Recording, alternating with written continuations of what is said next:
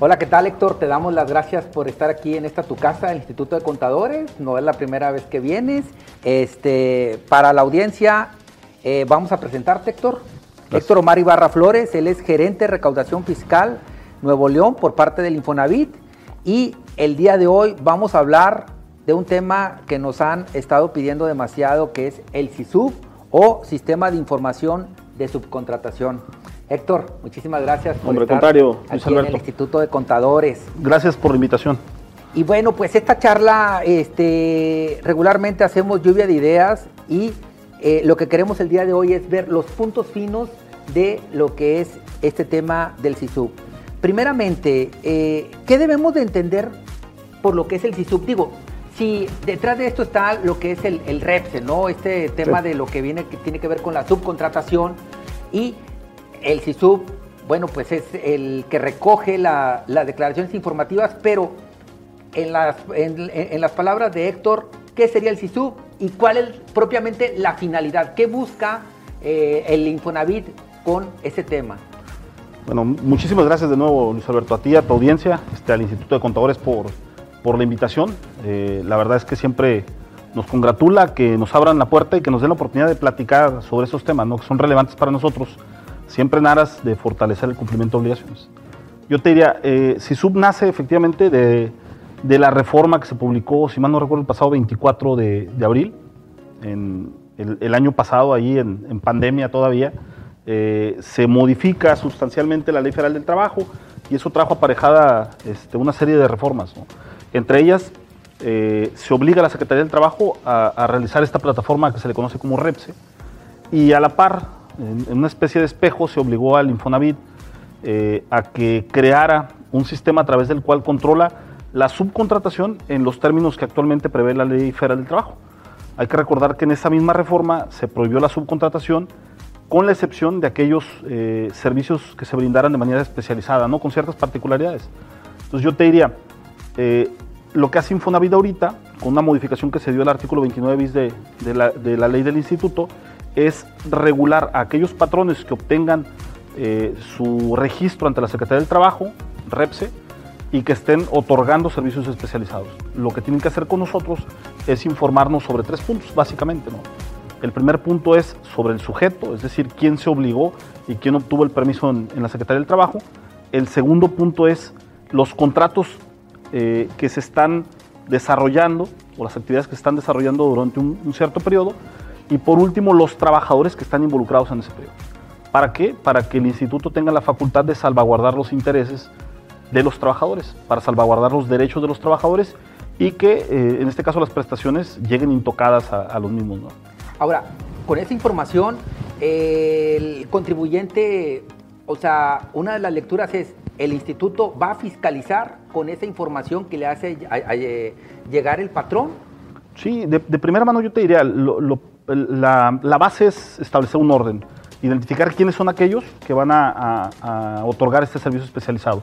Y la segunda, efectivamente, ¿no? lo que vamos a hacer como autoridad, aunque es un programa que lleva eh, la Gerencia Senior de Fiscalización en oficinas centrales, eh, por supuesto vamos a trabajar en conjunto y lo que se va a hacer en, algún momento es revisar que quien obtuvo este registro y realizó las actividades haya enterado correctamente a sus trabajadores las aportaciones y amortizaciones que correspondieran. ¿no?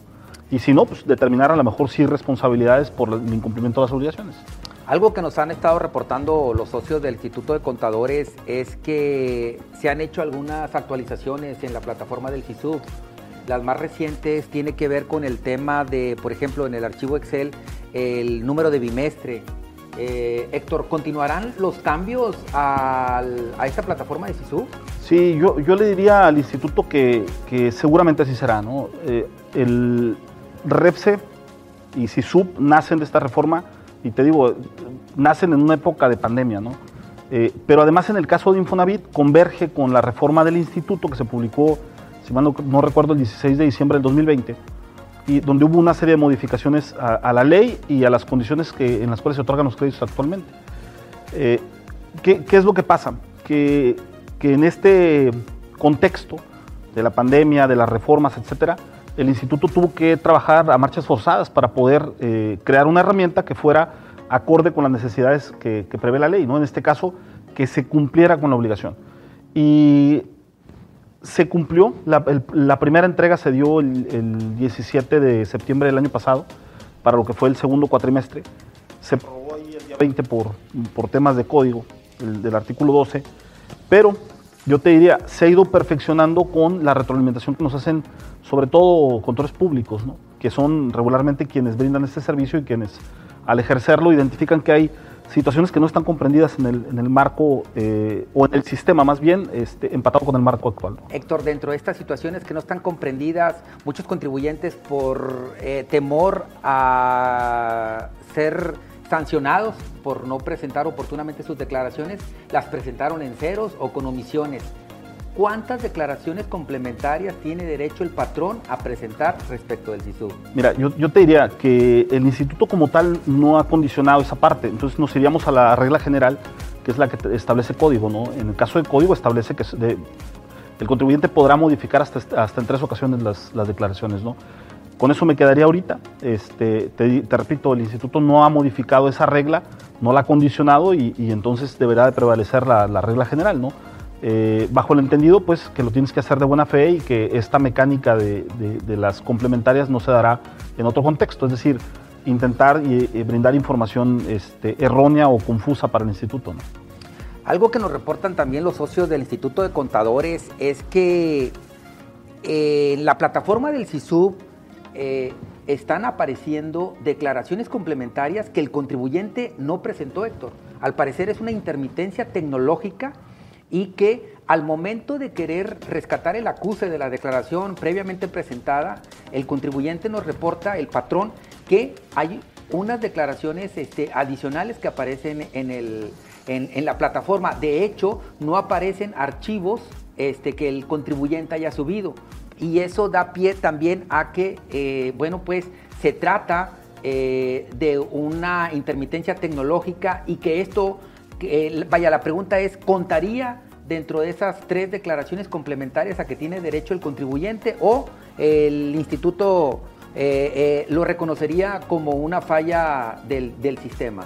No, digo, ahí lo relevante es la voluntad, ¿no? Si el contribuyente no presentó una declaración, entiendo la pregunta, eh, y de pronto le aparece en sistema, eh, lo, adecuado es que nos lo reporte a nosotros para que nosotros hagamos lo propio.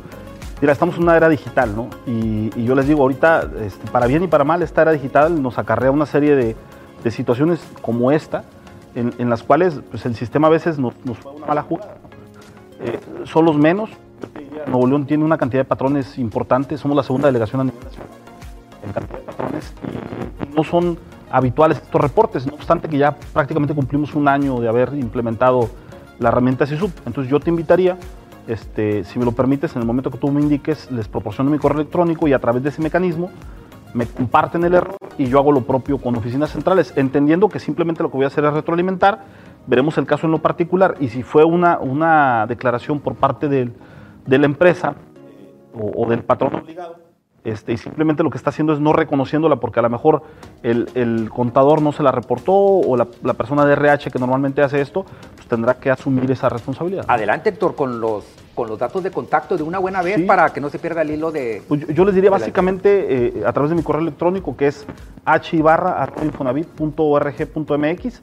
A través de esa vía eh, me comparten el error, por supuesto con las pantallas, con la información necesaria para retroalimentarla y haré lo propio a oficinas centrales y esperaremos la respuesta que nos dan o el auxilio que nos dan. Hablando de correos electrónicos, Héctor, eh, una vez que arrancó este tema del CISUB, pues originalmente la plataforma no estaba disponible y la instrucción que giró el Infonavit fue que precisamente eh, las declaraciones informativas viajaran vía correo electrónico. Pero esas declaraciones, bueno, pues así lo hizo el, contribuyente y tuvo su acose de envío pero nos reportan que a partir de marzo de 2022, precisamente la Gerencia Senior de Fiscalización está invitando a parte de esos contribuyentes a presentar las declaraciones aparentemente omisas. Ciertamente el contribuyente entra a la plataforma del CISUB, quiere ver el segundo cuatrimestre o el tercer cuatrimestre del 2021 y no aparecen en el sistema. Pero esta persona de manera alternativa tiene un correo electrónico donde envió esa información eh, porque esa era la instrucción en su momento. ¿Cuál es el deber del patrón para decir, oye, ya cumplimos? Mira, yo, yo te diría que efectivamente, ¿no? Cuando inicia eh, en, la primera entrega para el segundo cuatrimestre del, 2021, eh, no preveía esta situación que, que, respecta de aquellos patrones que están otorgando servicios especializados, pero que durante el periodo, hablando del, segundo cuatrimestre, eh, no tuvieron ni actividad o contratos, ¿no? Eh, que, que, es la condicionante. Al no preverlo, entonces lo que se habilitó en ese momento fue que a través de correos electrónicos que se turnaban a la gerencia siendo de fiscalización, se cumpliera con esta obligación formal. Simplemente era identificar, porque al final tratamos de cuadrar, ¿no? ¿Cuántos patrones tenemos registrados en REPSE por parte de la Secretaría del Trabajo y cuántos cumplieron con la obligación en SISU? Entonces, para poder identificar nosotros que está todo perfecto y que al final del día aquellos que no reportaron información de trabajadores es porque no, no tuvieron actividad o contratos, lo que se hizo fue hacer esa implementación. Para, para la entrega que corresponde al, al segundo cuatrimestre perdón, el primer cuatrimestre de este, de este periodo, de este año, que, que, venció ahora en el mes de mayo, ya el sistema reconoce la posibilidad de presentar ese tipo de informativas. ¿no? Entonces, lo, único que se está haciendo ahorita es invitando a, que tú regularices esa situación. O sea, vaya, no, no tendría más eh, trabajo, a lo mejor este, por ahí me podrían cuestionar tus compañeros contadores, pero no tendría más trabajo que regularizarlo, ¿no? Es decir, yo informé el segundo y el tercer cuatrimestre del año pasado sin actividad, eh, pero ya tuve actividad en este, bueno, tengo mis correos electrónicos que soportan este, mi, obligación, ¿no? Al final eso jurídicamente tendría un, soporte, pero eh, si tú presentas ahorita eh, de manera espontánea no habría ningún problema, no se está requiriendo todavía, entonces yo, yo lo vería como... A ver, ¿tú recomendarías volver a presentar ese segundo cuatrimestre, ahora ya que la plataforma está disponible, es correcto. a pesar de y lo presentamos como normal o como complementario? No, quedaría presentado como normal. Como normal. Es correcto. Que esa era la otra pregunta, Héctor, que, bueno, pues como esto es para un cumplimiento superior, que es REPSE, el pagador, el contratante, ¿verdad? De los servicios especializados, dicen, oye, pues ahí viene la, la empresa, este, y como dentro de la opinión de cumplimiento de Infonavit, que propiamente se llama constancia de situación fiscal, eh, allí nada más dice, ¿existen adeudos o no existen adeudos fiscales? Que ahí se entendería positiva cuando no existen adeudos fiscales.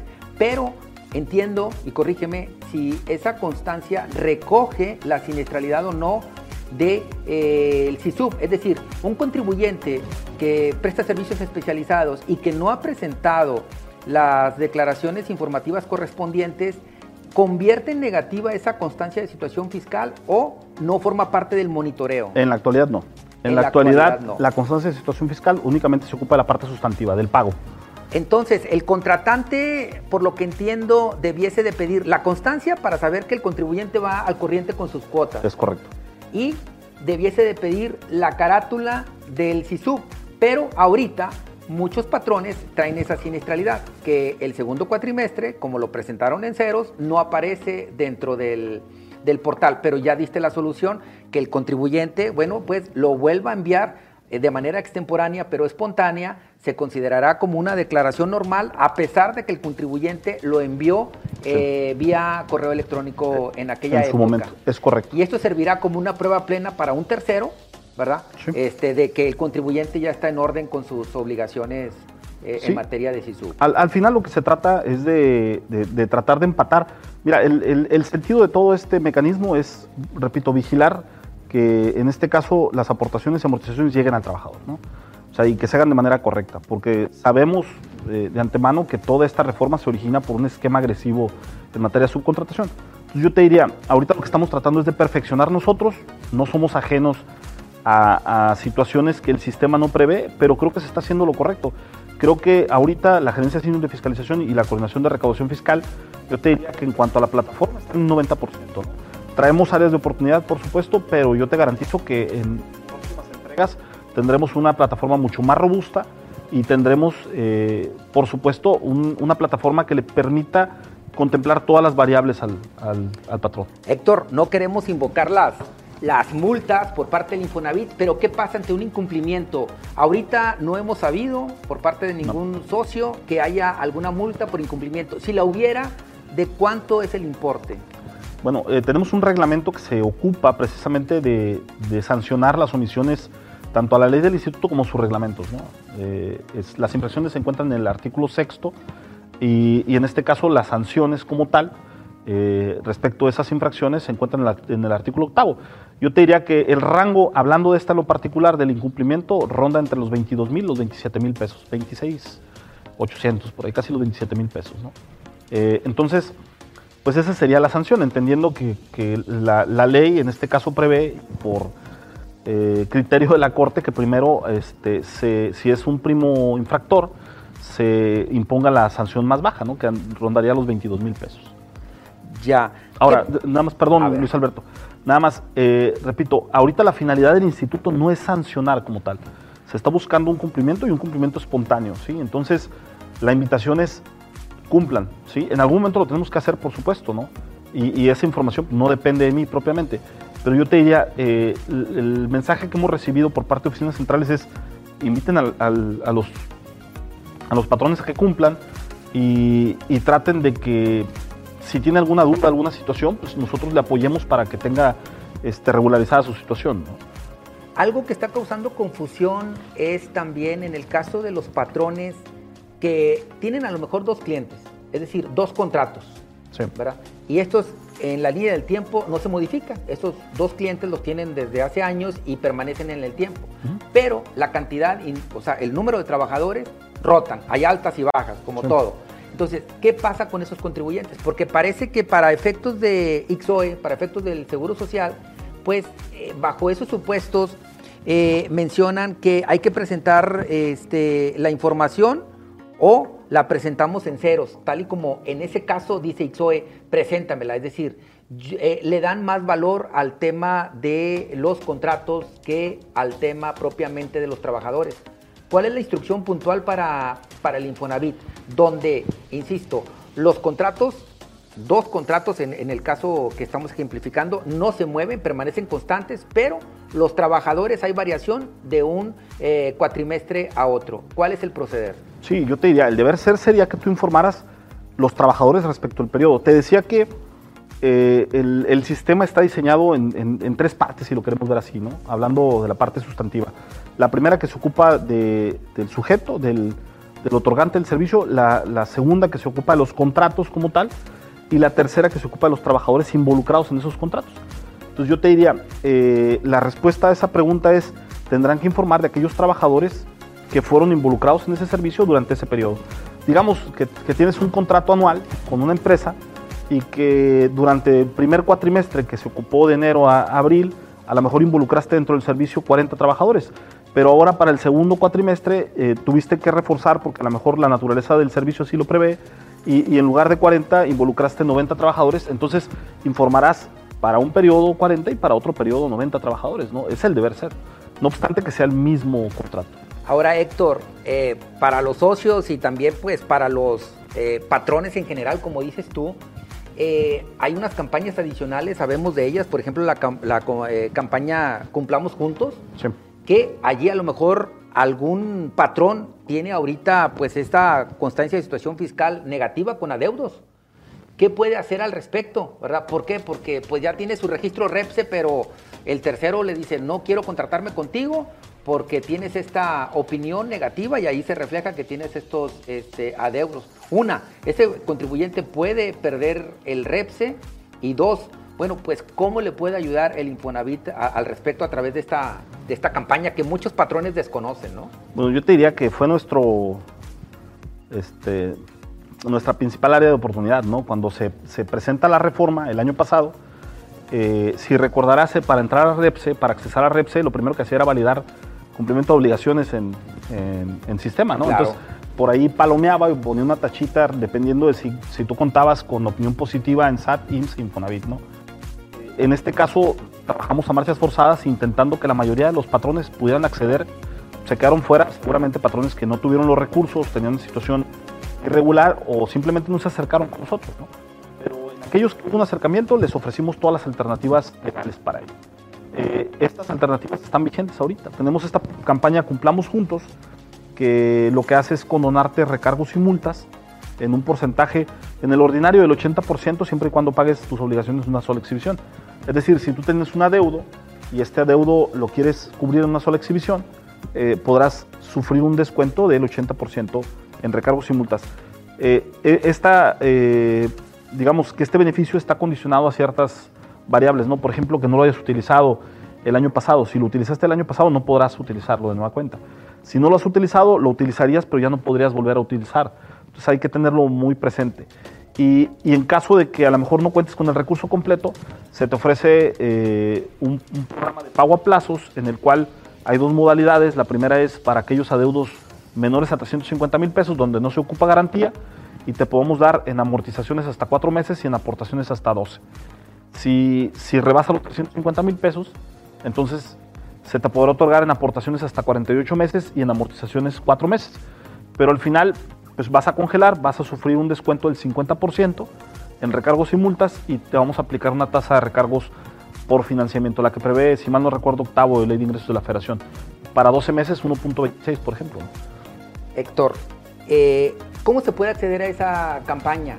Bueno, el, el, mecanismo más simple es entrar a portal empresarial eh, y en portal empresarial lo que vas a hacer es entrar al apartado Cumplamos Juntos y el sistema te va a dar un detalle de cuánto es lo que tienes de descuento, cuánto es tu adeudo total y cuánto terminarías por pagar. Generar la línea de captura y pagas sin ningún problema. ¿Sigue vigente, Héctor, el, esquema de videollamadas que tan éxito tuvo el, año pasado? Sí, todavía. Eh, ¿Cómo se puede acceder a esto? Mira, eh, entras también a Portal Empresarial, que la herramienta Portal Empresarial este, nosotros. A ver, pero ese esquema de videollamadas, ¿qué, pudiera resolver para el patrón? Dice, oye, yo quiero hacer una aclaración, o ¿sabes qué? Traigo unos trabajadores que tienen crédito Infonavit, pero ya lo habían agotado. Este, no es cierto que no presenté la declaración informativa, pero sí está presentada. Eh, este, ¿Eso le evitaría una vuelta a las instalaciones del sí, de hecho. Eh, incluso lo, lo, comento, ¿no? La gente que te va a atender en videollamada es la misma gente que está en delegación. La única distinción es que si ellos están en una llamada, pues a lo mejor vas a tener que esperarte para que te atiendan, ¿no? Es, esto nace a raíz de la pandemia. ¿Qué tecnología usan? Eh, a través de la plataforma Teams. Teams. ¿Sí? Tú entras al, portal empresarial, solicitas eh, dentro del catálogo de, supuestos o de temas que atendemos, por ejemplo, SISUB, las preguntas que me acabas de hacer ahorita, tú entras a, a SISUB, ¿sí? seleccionas el día en el que quieres que ser atendido y el horario, el horario hábil, por supuesto, en día hábil, eh, pero yo te diría, ahorita hay citas para el, para el día de mañana o para el día de, para pasado mañana, ¿no? O sea, es, inmediato. Entras, seleccionas eh, el tema de tu, de tu necesidad, si sube en este caso, y al día siguiente te va a estar atendiendo un compañero que seguramente te va a resolver las dudas o bien te va a canalizar para que se resuelvan. Es gente que, que tiene toda la expertise y que conoce de temas de aclaraciones, de cumplamos juntos, de medios de pago, de la navegación en portal, de SISUB por ser un tema reciente, ¿no? Héctor, ¿alguna otra información importante que hayan recogido en algunas otras charlas, en algunos otros foros y que aquí a la membresía del Instituto de Contadores nos quisieras este, compartir y que no hayamos abordado al momento? Sí, yo, yo lo, primordial, Luis Alberto, y para todo el, instituto, que de nuevo agradezco el, foro, eh, es que haya comunicación, ¿no? Afortunadamente creo que entre el instituto, el gremio en lo particular y, al menos la gerencia este, de recaudación fiscal, la gerencia senior eh, de fiscalización, este, a nombre de nuestro delegado, por ejemplo, también se ha dado eh, mucha difusión y se ha buscado esa comunicación para que este tipo de problemáticas se puedan atender de manera particular y no lo volvamos genérico, ¿no? Te repito, sí se han dado supuestos, tenemos áreas de oportunidad, pero en, la medida en la que ustedes utilicen esta puerta que, está abierta, sí o sí, este, nosotros vamos a fortalecer, tener una mejor herramienta, darles un mejor servicio y al final pues, el trabajador va a tener los recursos en su cuenta, ¿no? que es lo más importante. Bueno, pues le damos las gracias a Héctor Mari Barra Flores, él es gerente de recaudación fiscal Nuevo León por parte del Infonavit, por haber estado esta tarde aquí en el Instituto de Contadores abordando el tema del CISUB. Y pues abierta las puertas, Héctor. Hombre, este, sabemos que siempre tienes la disponibilidad para aclararnos las dudas que tenemos a, a la membresía que nosotros representamos pues una cantidad muy grande de patrones, entonces este tipo de charlas son las que, las que se requieren y, se agradecen. No, hombre, al contrario, Luis Alberto, muchas gracias a, ustedes, al instituto y estamos a sus órdenes. Listo, pues muchas gracias.